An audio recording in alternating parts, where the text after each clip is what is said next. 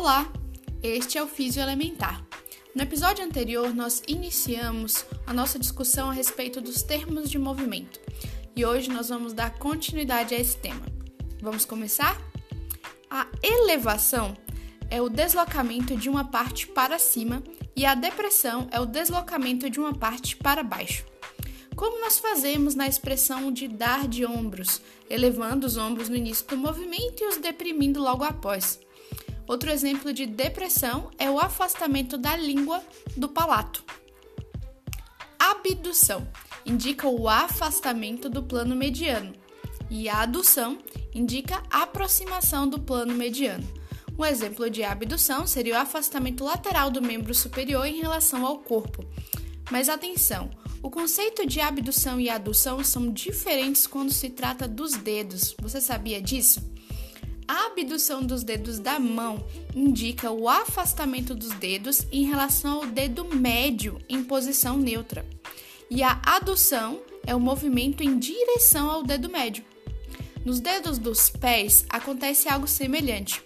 A abdução dos dedos dos pés indica o afastamento dos dedos em relação ao segundo dedo em posição neutra, e a adução seria o movimento dos dedos em direção ao segundo dedo. O dedo médio, ou seja, o terceiro dedo da mão, e o segundo dedo do pé fazem movimentos de abdução medial e abdução lateral em relação à sua posição neutra.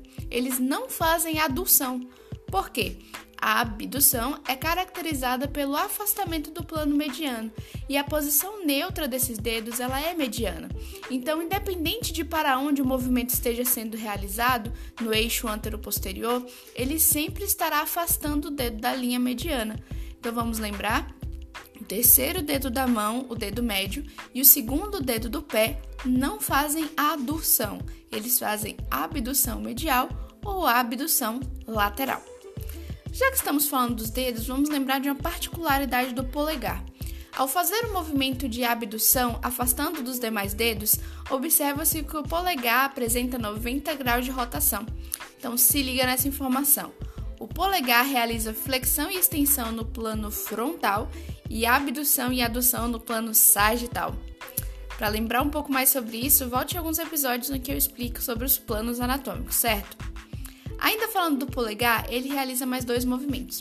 A oposição é o movimento onde a polpa do polegar é aproximada da polpa de outro dedo da mesma mão. E a reposição é o movimento de retorno do polegar para a posição anatômica depois de realizar a oposição.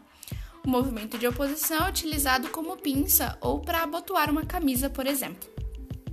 No próximo episódio, vamos explicar um pouco sobre circundução, rotação, pronação e supinação, protrusão e retrusão. Espero vocês!